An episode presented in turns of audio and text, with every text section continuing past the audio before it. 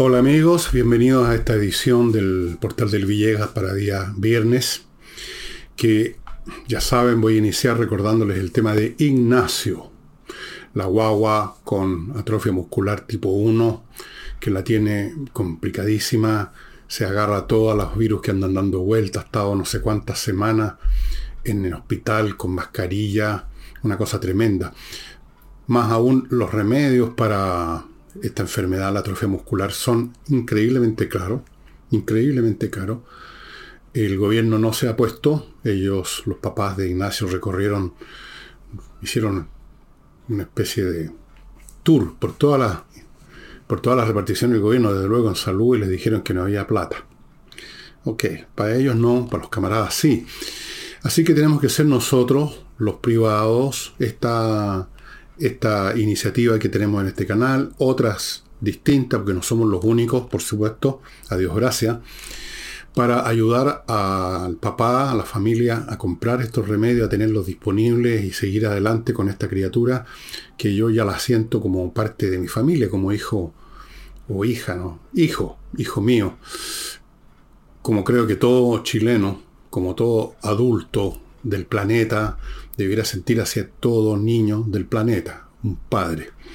Así es que los invito a que se pongan con unos pesos, transferirlos a la cuenta del papá de Joaquín, en la cuenta que ustedes están viendo a mi lado. Eh, lo ideal es poner no una vez, sino que todos los meses dedicar una porción, puede ser muy menor, de sus ingresos, así como paga las cuentas todos los meses del agua, la luz, etcétera, poner unos pesos para que se vaya juntando la plata necesaria para esto. Eso es lo primero. Lo segundo es que esta noche, noche de viernes, noche en que ya muchos empezaron, de hecho ayer jueves, empezaron a vivir el fin de semana, es una noche ideal para ir a la casa, a la casa del jamón, a escuchar, a ver flamenco. Y digo ver también porque es un espectáculo con bailarinas maravillosas. El, el espectáculo es múltiple en todos los sentidos, Casa del Jamón, en Tenderini 171, cruzando al frente, cruzando Agustina, hay un estacionamiento subterráneo, de manera tal que todo se facilita para ir y luego irse tranquilo. Vaya, vaya reservando mesa. Hoy es viernes para ustedes, todavía si están en la mañana o temprano, quizás todavía ustedes puedan encontrar una mesa, llamen a ese teléfono que está ahí arribita llamen y pregunten. Si no hay mesas, bueno, igual uno puede ir, instalarse por ahí de alguna manera y, disfrutar el espectáculo, estimados amigos. Eso. Y termino contándoles que mm, hoy día me dieron una cifra. No se las puedo dar porque son secretos de editoriales, llamémoslo así, pero sí puedo decirles que el libro Revolución y otros se está yendo muy rápido. Muy rápido. O sea, tal como está ahora el ritmo de salida, eh, perfectamente esto se termina en un par de semanas o quizás antes. Y luego de eso, no creo que vayamos a hacer una reedición, no por lo menos ahora, porque tenemos otras cosas en perspectiva y, en fin, hay otras necesidades de, la, de esta pequeñísima empresa. Revolución, autopsia de un fracaso, la continuación de Insurrección, que fue a su vez la continuación de Tsunami. Los tres libros conforman un cuadro desde mi punto de vista, lo que ha sido, lo que ha pasado en Chile, más o menos desde, más tardar desde el 2010 hasta ahora. El proceso que empezó en el plano de lo como llaman los temas valóricos, empezó a convertirse en otra cosa, desafección creciente de grupos juveniles especialmente, luego vino la insurrección que produjo este enorme shock político, en fin, y culminando en la revolución, si va a haber una cuarta obra relativa con lo que pase después, depende de lo que pase después. Depende de qué ocurra. Ahí, ahí ya no entro, no, no entro a, a hacer pronósticos de ese tipo. No soy futurólogo. Y eso entonces por respecto a los anuncios, me parece que no tengo ninguna otra cosa que agregar respecto a eso. Así que podemos empezar el programa. Y como en otras oportunidades voy a partir con algo internacional para variar un poco.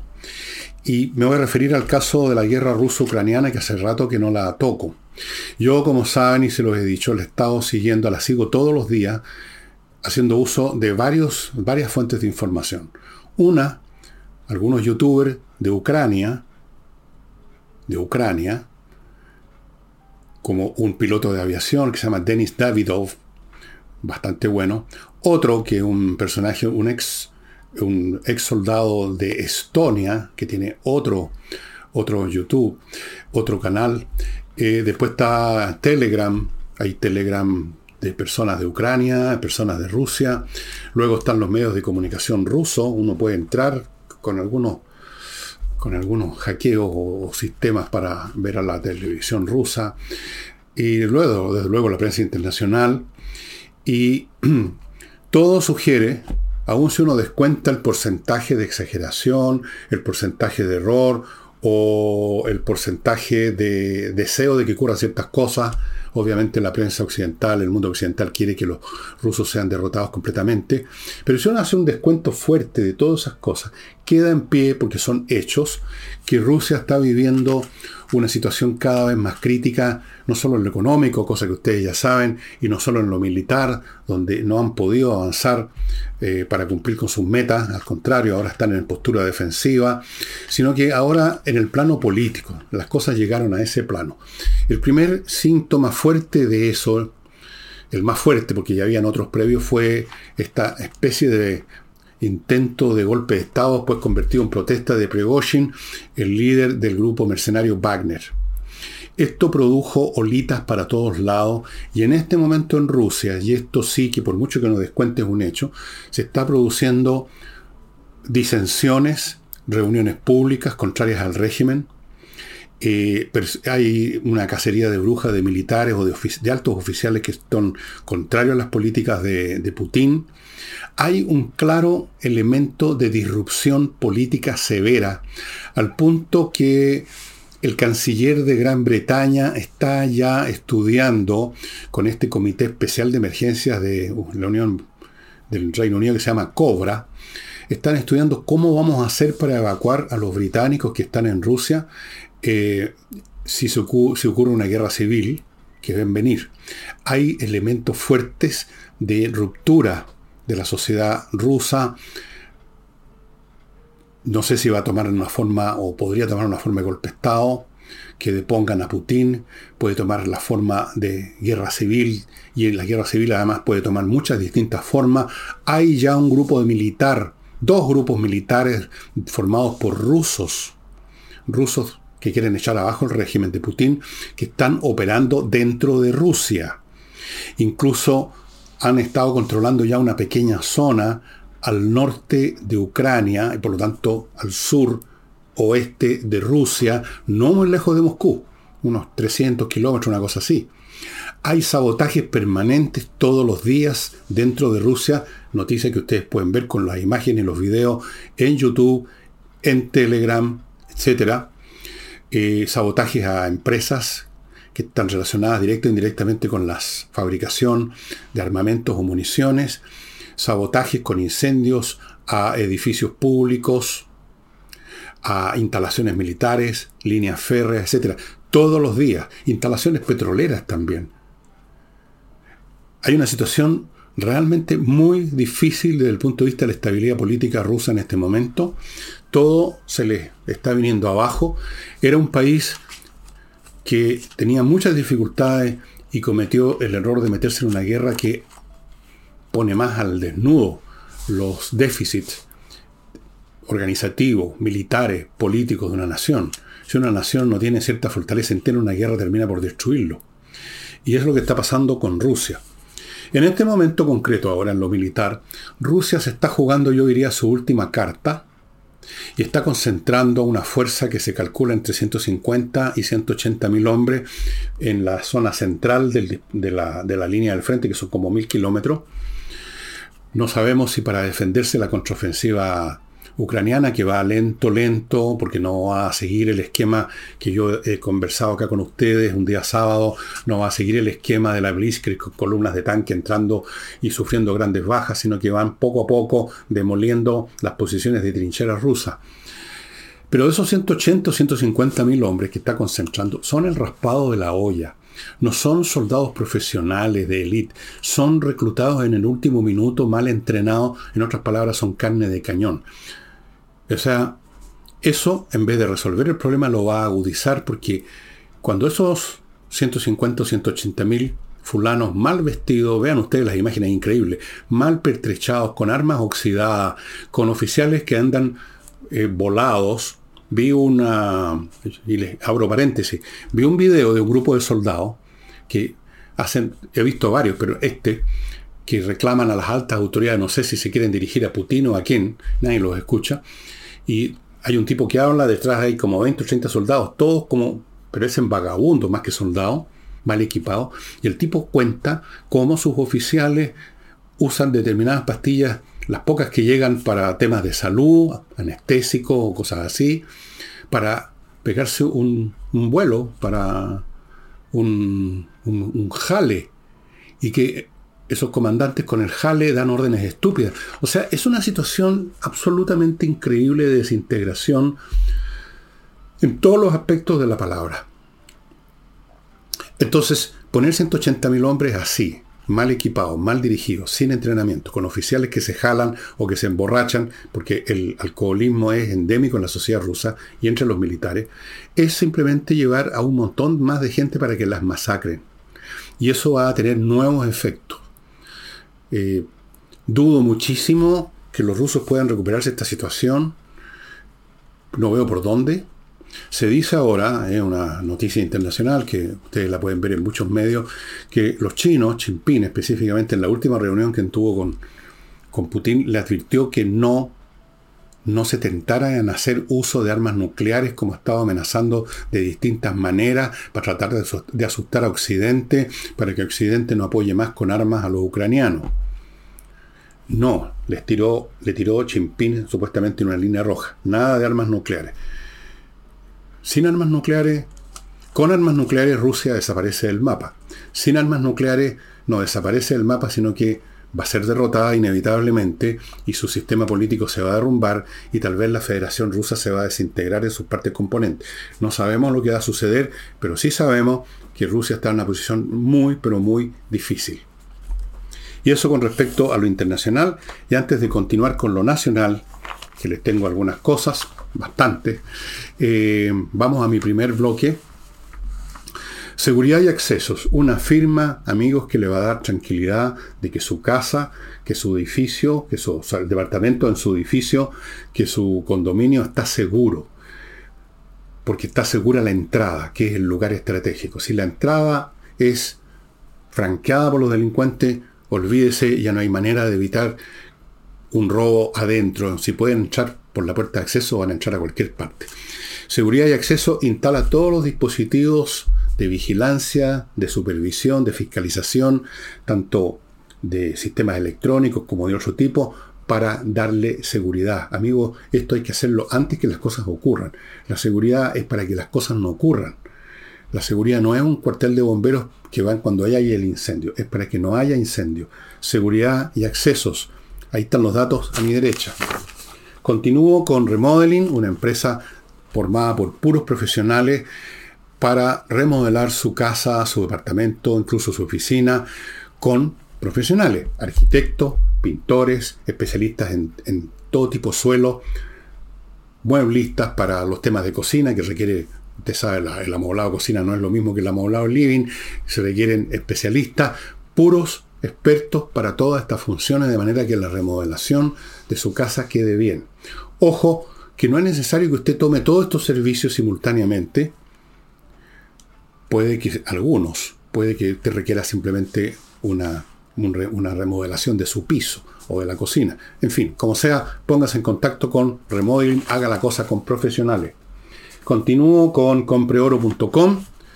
El otro día les mostré nuevamente los lingotes de oro y de plata que le permiten a usted obtener una póliza de seguro financiero. El oro y la plata, como metales preciosos que son, y que usted tiene en sus manos, objeto físico, tienen un valor integral, intrínseco. Intrínseco, quiero decir, no integral. también integral, intrínseco. No es un papel que simboliza un fragmento de riqueza de una empresa, es un valor en sí mismo. Por lo tanto, allí donde usted los lleve, va a encontrar compradores y necesita venderlos porque el oro y la plata nunca pierden su valor. Valen lo que valen, estimado amigo, más bien lo suben últimamente por los problemas económicos mundiales. Compreoro.com además le ofrece ahora la oportunidad de vender su oro.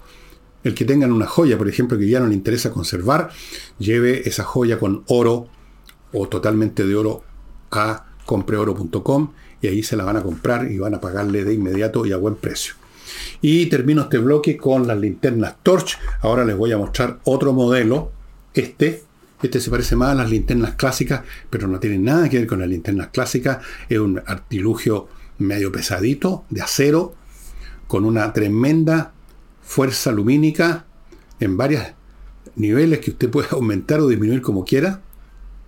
Y tiene otras, otras gracias, se carga. Aquí tiene una, dos contactos USB, uno para cargar la batería interna y otro para cargar si es necesario su celular. Le funciona como batería para cargar su celular. Imagínense que va en un auto, está usando el Waze, que gasta mucha energía del celular, se queda sin celular, el celular es necesario tener, el teléfono fundamental. ¿Y dónde lo carga? Ah, aquí tiene la reserva. Amigos, estas cosas se las encuentras solo en Torch. Bueno, vamos a, a lo nuestro. Este tema de las fundaciones, yo le he dicho acá, en un par de programas por lo menos, que no es solamente un artilugio para financiar a los pobres camaradas que no pudieron obtener pega directa en el aparato público, que no pudieron conseguirse un pituto, ya estaban todos copados por ahora, siempre se pueden crear más ministerios. Entonces, no es solo un mecanismo para financiar masivamente a la masiva cantidad de camaradas que no tienen recursos, con actividades absolutamente fantasiosas, con entregas directas de dinero por parte de distintas reparticiones del Estado. Bueno, toda esa parte ustedes la conocen. Les he dicho que además este es un artefacto político doctrinario que tiene como objeto crear un adoctrinamiento masivo, especialmente de las nuevas generaciones, los jóvenes, que están siempre disponibles para ser adoctrinados por el primero que llega. Son mentes vírgenes, sin experiencia, sin conocimiento y ansiosas de sumarse a una causa. Son el material ideal para cualquier tipo de doctrina que ande buscando seguidores. Bueno, respecto a eso, fíjense ustedes que hace no mucho tiempo atrás, un intelectual español de tercera categoría, porque es un epígono de un epígono de un epígono del marxismo, don Iñigo Errejón, que es un enano de anteojo con facha de nada, fue miembro de esa agrupación política fracasada española Podemos, se retiró de ahí porque las ratas abandonan los barcos que se hunden, y ahora está en más país, que con gente como él se convierte en el menos país, la verdad. ¿Y qué dijo este personaje? ¿Qué le predicó a la gente del progresismo, desde luego Revolución Democrática y todos los demás? Les dijo, abro comillas, es preciso multiplicar los espacios de militancia más allá de las organizaciones políticas. Ahí está. Y es lo que hicieron en España. Así que, recuerden lo que les he dicho muchas veces. La gente que llegó al poder en Chile ahora, la apruebo dignidad, las izquierdas antiguas y nuevas, la gente de las nuevas generaciones y otros viejones que quieren todavía seguir agarrados de la teta, todo ese mundo, o mundillo, no llegaron a este gobierno, no se convirtieron en gobierno con el fin de administrar el país. No, señor llegaron con el fin de llevar a cabo una revolución, eso se lo he dicho muchas veces, pero ahora quiero agregar o agregarle otro aspecto que lo he estado desarrollando últimamente. No es meramente la revolución política clásica al estilo de los barbudos que se tomaron, por ejemplo, el poder en Cuba, la revolución política, para afuera, Fulgencio Batista, llegan aquí los marxistas a instaurar el socialismo, que también le ha hecho Cuba, como todos sabemos. No, esta es una revolución ideológica y doctrinaria mucho más vasta, en la cual los elementos clásicos, revolucionarios, marxistas, pueden jugar un papel hasta no muy importante o menor, porque el tiempo no ha pasado en vano. Esta es una revolución que tiende a cambiar la estructura mental de la población mundial, y en este caso chilena, a crear un nuevo tipo humano. Así como en un momento dado, y si ustedes leen los textos comunistas, a Lenin, a Karl Marx y a muchos otros, se van a encontrar con una frase, el hombre nuevo. También el marxismo en su momento de expansión tenía la idea de crear un hombre nuevo. El hombre comunista es un hombre nuevo.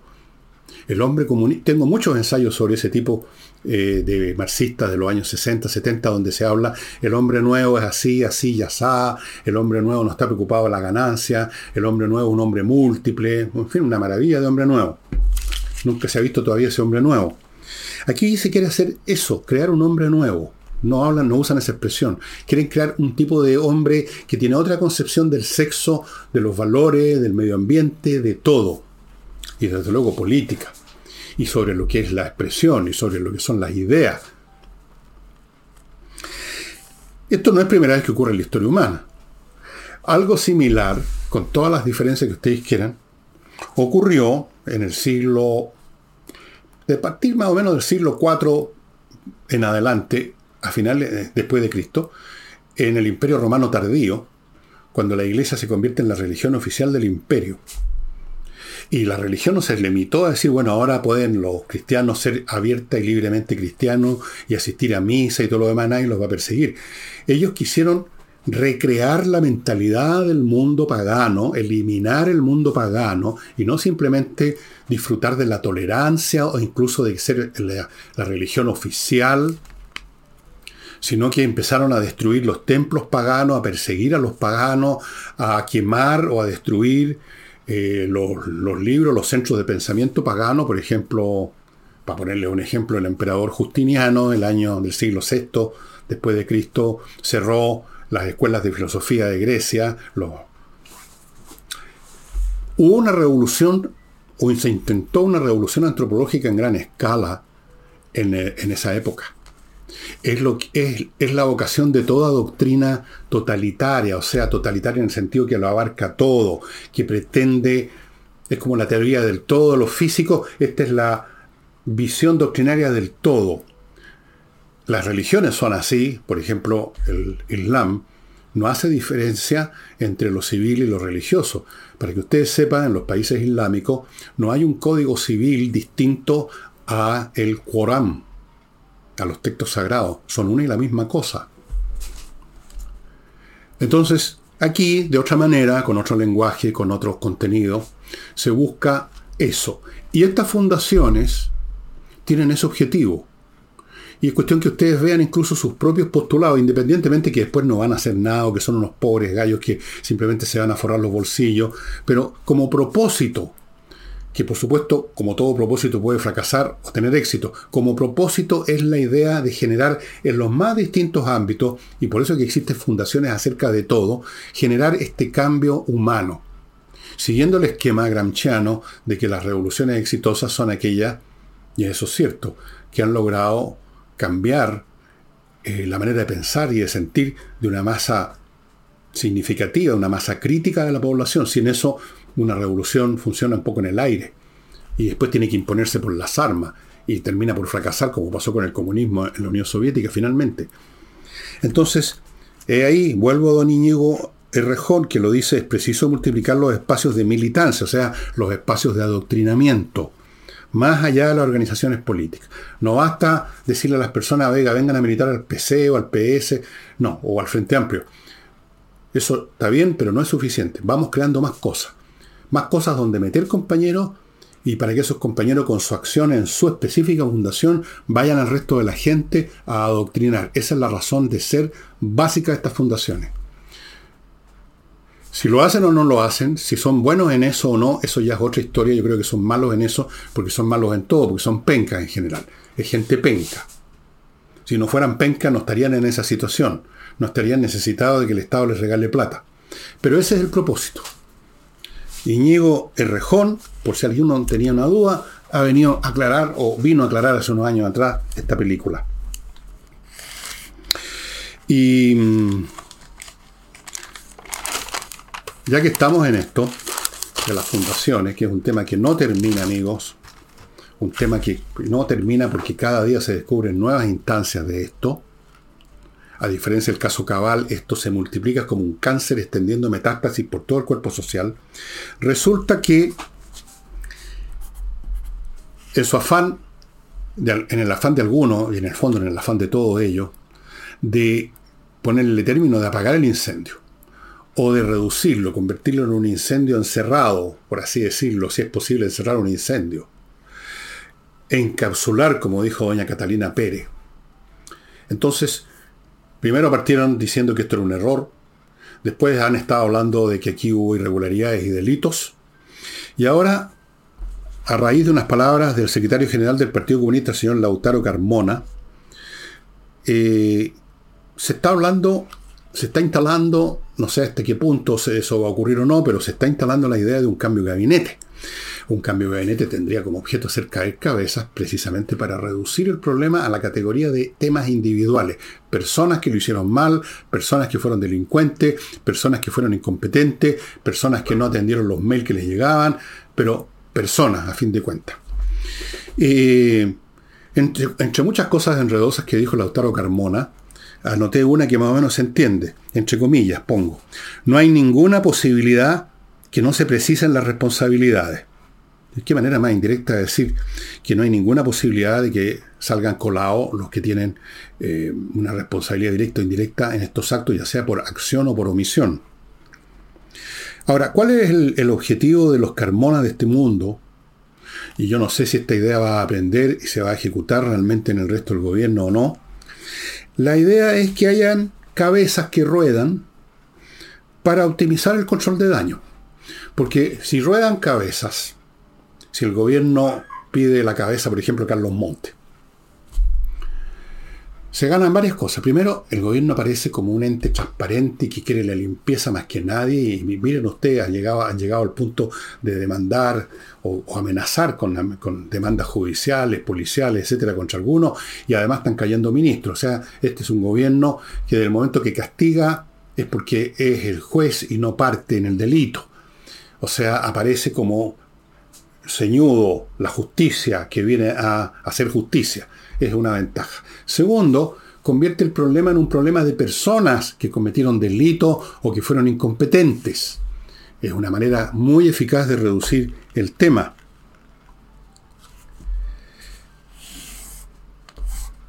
Pero la voluntad que hay detrás de eso no es, como algunos quizás podrían creer, contra las contra estas personas para aminorar el daño y concentrar toda la atención ahí, pero tampoco es contra las fundaciones, por supuesto, por favor. Eh, ellos no están contra las fundaciones y el financiamiento público de las fundaciones. Ellos están en contra de que se sepa. Ellos están en contra de los ineptos que dejaron que se supiera. Ellos están en contra de los compañeros descuidados que hicieron que no, no ocultaron bien las cosas. Ellos están en contra en que esto se supo y se convirtió en escándalo, pero no están en contra del mecanismo de las fundaciones financiadas por el Estado por las razones que les leí del señor Iñigo Errejón. Son para ellos un instrumento de este proceso revolucionario integral que tiende a o, o tiene el propósito de cambiar la antropología nacional. No están contra eso. Ellos quieren seguir con eso. A ellos les gusta eso. Para ellos es un instrumento, como lo fue en otro plano, como querían que fuera la proposición constitucional 1.0. Tengan cuidado con esto. Esto no es un tema que de repente el gobierno descubrió que hay unas fundaciones que reciben, que, que están en situaciones delictivas. No. Para ellos, el Estado es no un mecanismo organizacional, burocrático, que tiene como objeto cumplir ciertas funciones de beneficio público, sino que para ellos es un instrumento para financiar la revolución, un instrumento para financiarlo con dinero o para apoyarlo con acciones, con instituciones, con leyes, con reglas o con actos llevados a cabo por los organismos del gobierno. Es un instrumento revolucionario, no un aparato administrativo para administrar la nación, eso es lo que todos entendemos ingenuamente de Estado. Eso es lo que es un Estado en tiempos normales. Ahora es un instrumento de esta revolución en gran escala. hasta donde ellos puedan. Y las fundaciones son parte de eso y por lo tanto el Estado tiene que cumplir la tarea de financiarla para que las fundaciones vayan a adoctrinar a más y más gente o intentar hacerlo.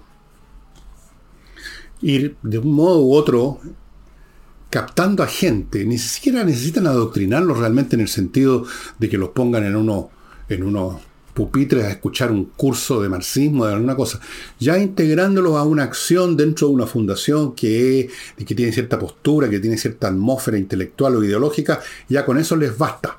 No necesitan enseñarles nada más que eso. Necesitan ponerlos ahí, a estas menadas de gente pateando piedra en todos los niveles de la nación. Bueno, ahora, por supuesto que los más eh, coherentes, el grupo más coherente dentro de esta izquierda que llegó a gobernar el país, los más coherentes son los miembros del Partido Comunista. Desde luego que ellos no necesitaban al señor Rejón para que les viniera a contar la novedad de que era preciso ir más allá de los espacios que dan los partidos políticos. Eso ha sido siempre la doctrina del Partido Comunista. La doctrina del Partido Comunista es la siguiente, sí, para decirlo muy simple cuando se trata de llegar al poder, porque todavía no estamos en él, multipliquemos las instancias democráticas, los grupos, los colegios, las organizaciones, los movimientos, las movilizaciones, las concentraciones, saquemos a la gente, hablemos harto de democracia, los soviets, las fundaciones, todo.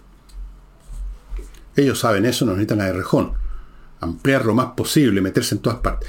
Ahora, una vez que llegan al poder, la cosa cambia porque una cosa es llegar al poder y otra cosa es ejercer el poder. Ahí se requiere el movimiento inverso. Para poder usted ejercer bien el poder, para poder ejercer poder, usted tiene que minimizar la cantidad de, actores, como dicen ahora, actores sociales. Tiene que eliminar a todos los que pretenden entrar, digamos, a, la, oficina presidencial a, tomar parte en las decisiones. Por eso que la forma más efectiva de poder es cuando está toda centrada en una persona. claro. Entonces, ahí empieza el proceso inverso. Recuerden lo que les he contado en la Unión Soviética, una de las primeras cosas que hizo el Partido Comunista fue destruir, eliminar los soviets, aunque se siguió llamando Unión Soviética, pero no había soviet, era una Unión Soviética sin soviet porque no podían gobernar teniendo que escuchar los millones de distintos planteamientos de asambleas de ferroviario, de la fábrica X, de la fábrica Y, los campesinos de aquí, los de allá, imposible. Y es verdad que es imposible funcionalmente imposible ejercer poder de esa manera. El asambleísmo no puede ejercer poder, ejerce caos nada más. Así es que los comunistas se saben perfectamente esta cuestión. A ellos no, necesitan a, este españolito que les venga a contar historia.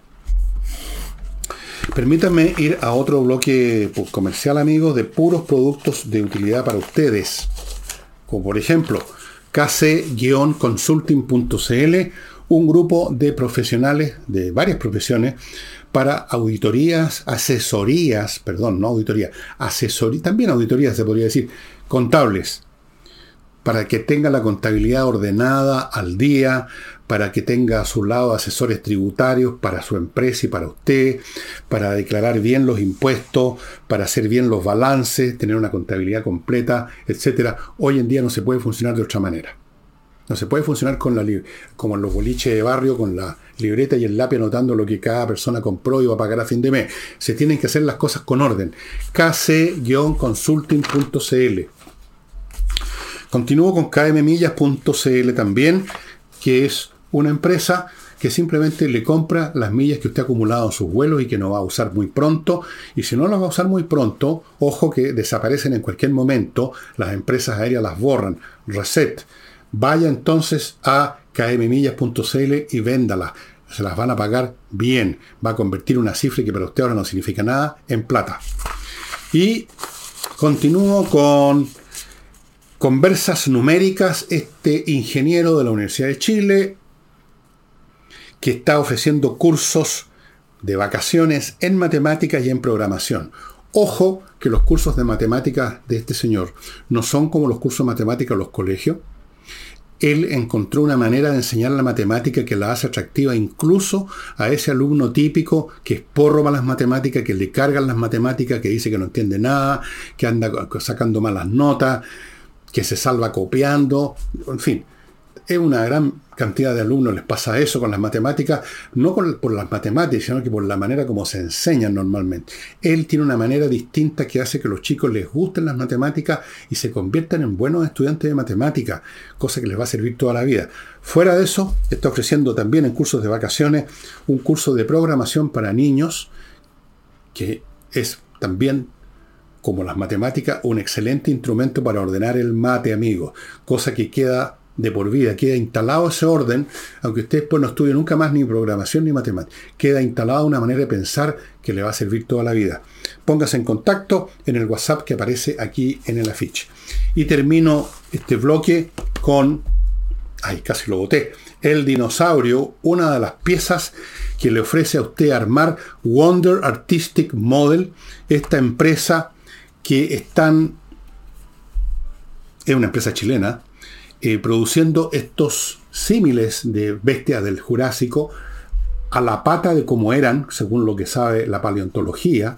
Esto no es caprichoso, no es un invento de un diseñador, así es lo que se sabe de este que es un chilenosaurio, una especie de dinosaurio un poquito más chico, pero no me habría gustado toparme con él de todas maneras. Y estos se arman. Entonces usted recibe las piezas, las instrucciones, se arma, es súper entretenido armar y es un adorno. Yo lo tengo de adorno en una de mis columnas de libros así arriba para recordarme los libros más viejos que tengo que releer. Hay muchas variantes, hay muchos animales del Jurásico. Fíjense que esta empresa chilena se ha hecho tan famosa con sus piezas que se están exhibiendo en museos en Italia. En el Museo Paleontológico, por ejemplo, de Montevarchi y en el Museo de Historia Natural de Milán. Póngase en contacto con Wonder Artistic Model, vea las piezas que tienen, entusiasmese con tener alguna de ellas, armarla. Estos ejercicios de armar cosas con paciencia son muy buenos, producen una serenidad, una tranquilidad, estar trabajando con las manos, concentrar en una cosa, a uno lo saca de los problemas realmente. No lo digo por mí, yo con mis manos no sirvo para armar nada, pero hago otras cosas para lo mismo. Wonder Models, amigos. Wonder Artistic Models. Bueno, se está hablando entonces de un cambio de gabinete. Y si va a haber cambio de gabinete o no, en este caso me imagino que se está pidiendo específicamente la cabeza de Carlos Montes, el ministro de Vivienda, que está metido en esto y que ha sido contradictorio, que ha mentido, o sea, ha sido un despelote. Y está también eh, pidiéndose la cabeza del eh, apóstol de la ética superior de la nueva generación, el señor Giorgio Jackson, que también está metido en este lío. Pero ¿qué cambiaría con que salgan los dos? Nada, pues. Si esto es un tema sistémico, esto no es un tema de individuos el sistema va a seguir funcionando igual, caigan los ministros que caigan. Por eso que esto es una comedia. Si se llega a hacer un cambio de gabinete y además hay unos procesos legales contra los implicados y todos siguen vociferando que todos tienen que pagar, tienen que haber sanciones, todo eso es una comedia, aunque incluso los actores de la comedia no se den cuenta. Pero sí se dan cuenta. Porque el tema es sistémico, no es... Es más, voy a decirles algo, aquí no ha habido delitos. Aquí no ha habido delitos. Si ninguno de los que están metidos en estas fundaciones, y son cientos, no son dos o tres o cuatro, han robado. No entraron de noche a las oficinas públicas a robar plata. Ellos recibieron, firmaron convenios. Esto no es un delito. Presentarlo como tal cosa que mucha gente quiere incluso por último porque les gusta ver robar cabezas, pero seamos realistas. Esto no es un delito, esto es algo peor que un delito. Un delito lo comete una persona y hace un daño puntual, es un alfilerazo en el cuerpo de la nación. Esto es un cáncer, es un sistema, es un sistema de transferencia de fondos a ciertos compañeros para que lleven a cabo acciones dirigidas a este proceso de adoctrinamiento masivo que creo que es el verdadero objetivo final de estas fundaciones. Entonces, no se dejen engañar, estimados amigos. Ahora, respecto a lo mismo, saltó a la palestra este hombre tan genial que siempre nos sorprende con su genio, don Álvaro Elizalde, y dijo, el gobierno es el principal interesado en que estos hechos se esclarezcan. Yo creo que tuvo una confusión, yo creo que quiso decir el gobierno es el principal interesado en que estos hechos se oscurezcan. Oscurezcan, pues. dijo que en el caso que se acrediten delito, que se apliquen las máximas sanciones. Ven ustedes la lógica del delito, o sea, la lógica del individuo que pecó. El hombre malo, la manzana podrida, pero ahora la agotamos a la basura, así que todo vuelve a foja cero, el gobierno está limpio, está todo resuelto, pueden seguir confiando en nosotros, pero eso es una mentira. Aquí no hay delitos que se acrediten. Aquí hay un sistema el que, se ha acreditado. Un sistema masivo de transferencias de fondos a los creadores de miles de fundaciones. Miles. Cada día se descubre una nueva. Donde rascan los investigadores, aparece una nueva fundación. Por aquí anoté otra que apareció. Sí. Se investiga en este momento un traspaso de 2.500 millones, ya ni siquiera 500, 2.500 millones a una fundación que es para el desarrollo de las organizaciones. ¿No les dice algo ese título? Desarrollo de las organizaciones. O sea, desarrollo de las organizaciones sociales formadas por compañeros progresistas a los cuales vamos a adoctrinar y les vamos a enseñar la buena nueva en todas las materias de vida por haber para que nos apoyen ideológica y políticamente en el futuro. Eso es.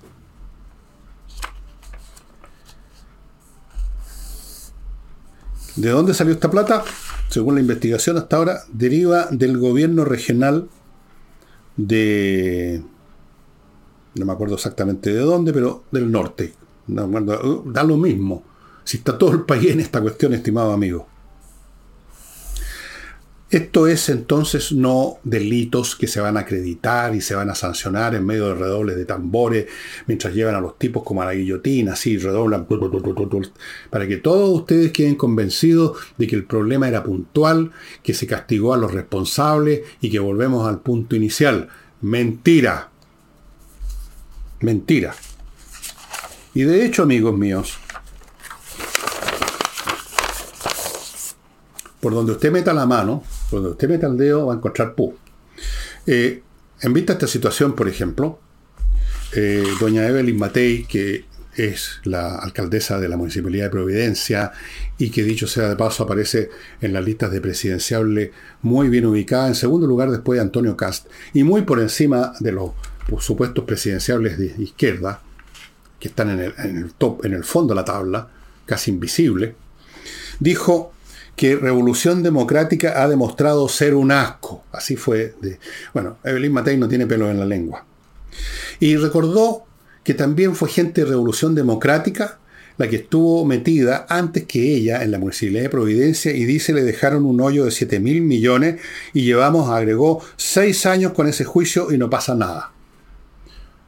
Pues claro, doña Evelyn, si usted sabe también de que gran parte o buena parte del personal de la justicia ya forma parte también de la nomenclatura.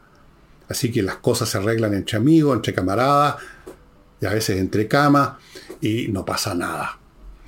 Ahora, yo quisiera hacer un comentario, este comentario de, de Evelyn Matei. Yo creo, yo soy más pesimista que Evelyn Matei. Yo creo que los partidos que no son un asco, son simplemente esos partidos que ya no son nada. O sea, es otra forma de decir, todo partido político es o se acerca a la condición de cosa asquienta, porque está repleto de personajes ambiciosos, dispuestos a aprovechar las oportunidades que les da el laberinto del Estado, cobardes cuando tienen que ser un poco hombrecitos o mujercitas, cobardes, obsecuentes. Entonces, cuando uno dice este partido no, no, me da asco porque ese partido prácticamente no existe. Por ejemplo, dígame usted, ¿usted le da asco a la democracia cristiana? A mí no, por lo menos a mucha gente le daba, cuando era un, partido más o menos fuerte, y entonces lo que daba asco para mucha gente y lo, miraban con desprecio era que estos tipos no son ni chicha ni limonada, etc. Pero ahora no son nada, desaparecieron. No existe la democracia cristiana. La verdad es que ya no existe. Entonces da lo mismo, no da asco. Los fantasmas no dan asco, ni siquiera, ni siquiera como fantasma existe la democracia cristiana, porque los fantasmas por último nos pueden dar susto. Nada. Entonces, si llegan a actuar, si llegan a tener existencia real, es que tarde o temprano dan asco. tarde o temprano dan asco. porque manifiestan todas las virtudes de la raza humana. La depredación, la cobardía, la poca inteligencia, la ambición, el oportunismo, multiplicado por mil y además, como son partidos políticos, son actores políticos, a plena luz en el escenario, a la vista. Eso es lo que diferencia un político de un ser común y corriente. El ser común y corriente es todas esas cosas, pero nadie sabe, salvo su familia, su círculo íntimo. El político es todas esas cosas, pero está bajo la luz de los focos de la atención pública. Así que si la revolución democrática ha demostrado ser un asco, bueno, la UDI también ha demostrado ser un asco en muchas oportunidades. Renovación Nacional ha demostrado ser un asco. Todos han demostrado ser un asco.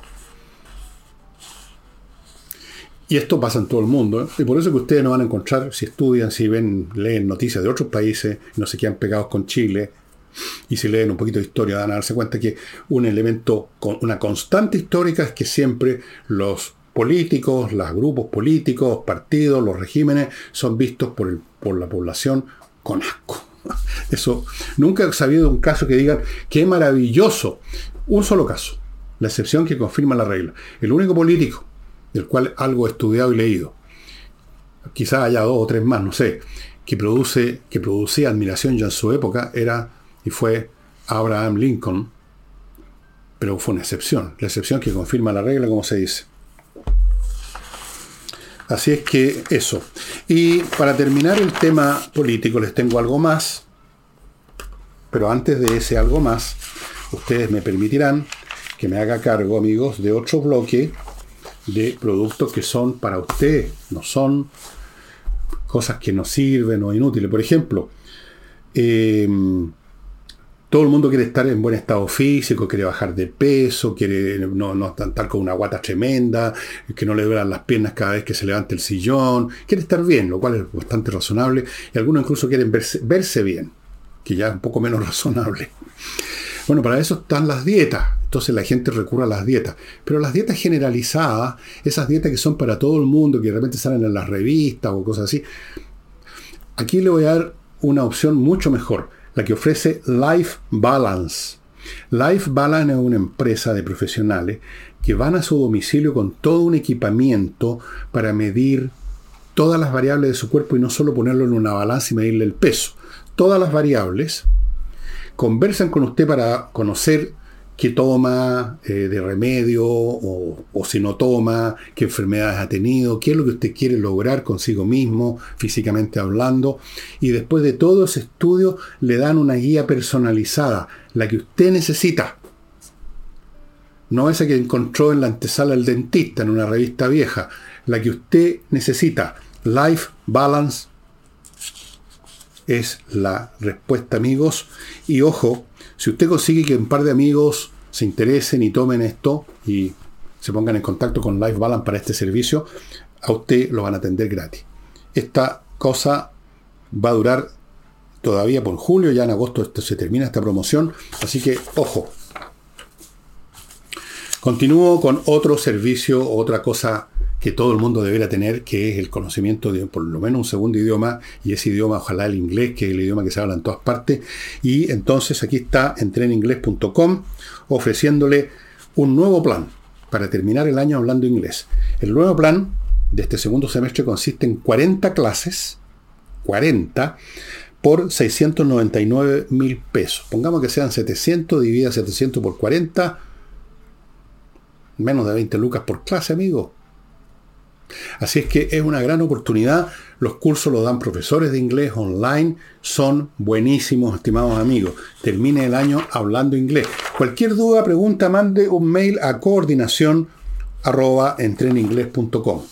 Continúo con el producto que está ofreciendo ahora el Learning Group, que es una institución formada solo por emprendedores exitosos, no por profesores que aprendieron algo así, sentado en una silla leyendo un texto, gente que inició algo, emprendió algo y le fue bien, y están dando cursos a otras personas que quieren lo mismo, emprender algo que les vaya bien, hacerlo bien. No basta una buena idea, hay que saber ejecutarla.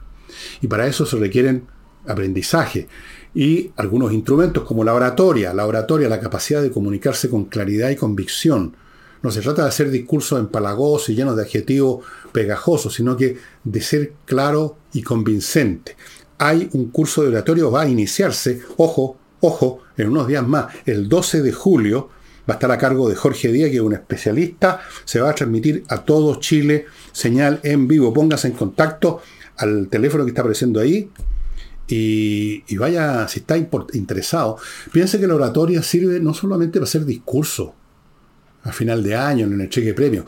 La oratoria está en todo, en una reunión de trabajo, en una reunión en que usted lo está midiendo, evaluando para una pega, saber expresarse, no quedarse como un tonto diciendo, eh, eh, eh, eso, oratoria, learning group.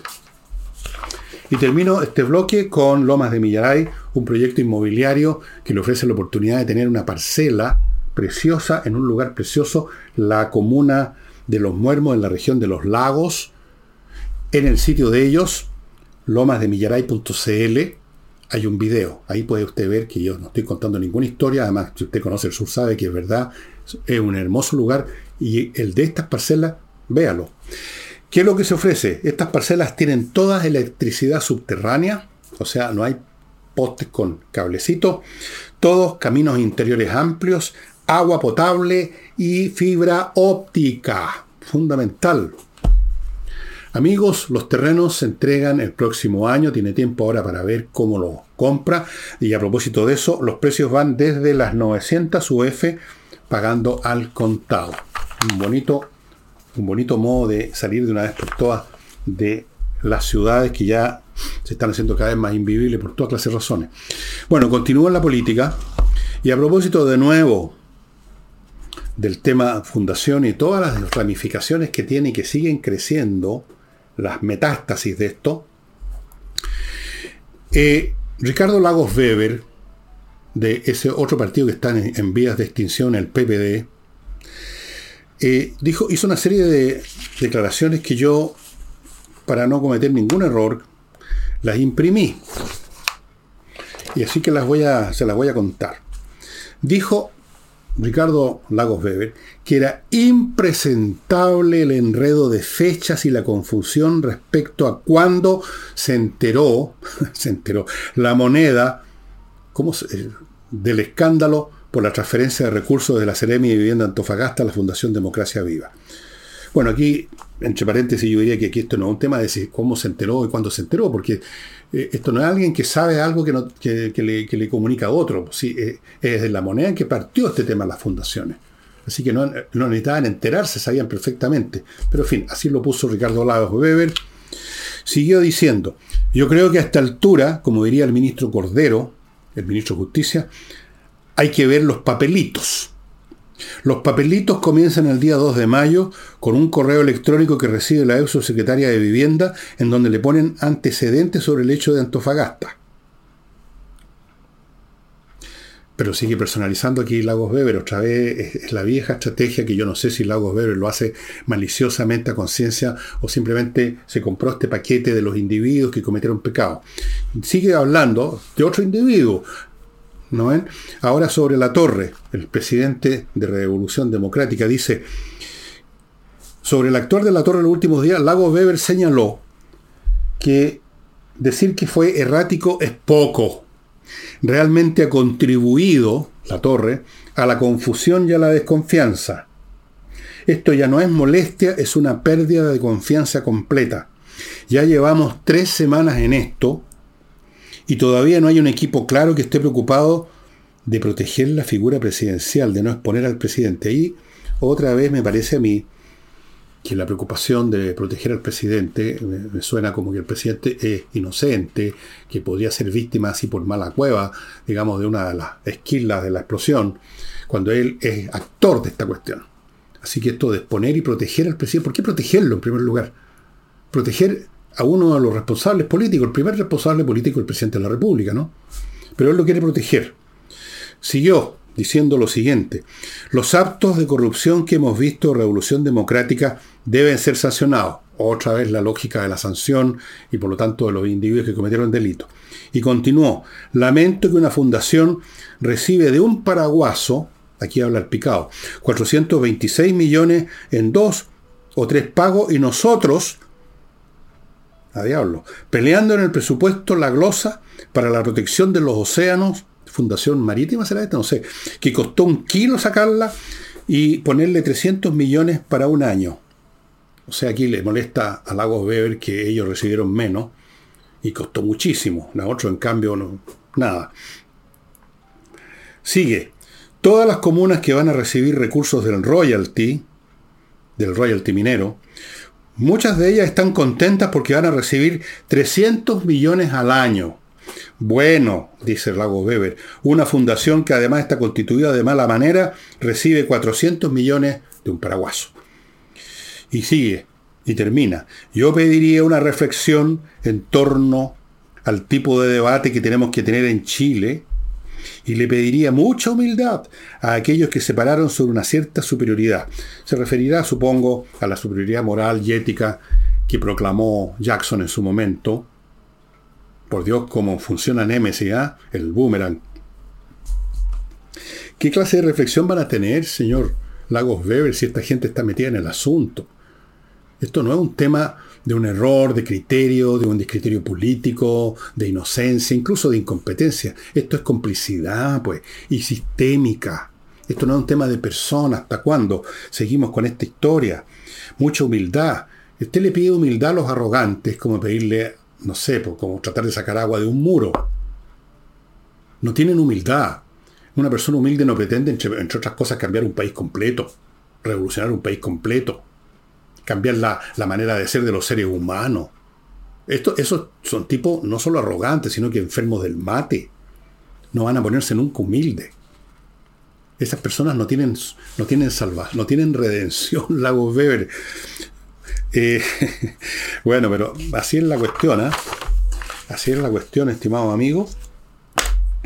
Y antes de mostrarles el libro que les voy a mostrar hoy día, que está en castellano y está fácilmente disponible,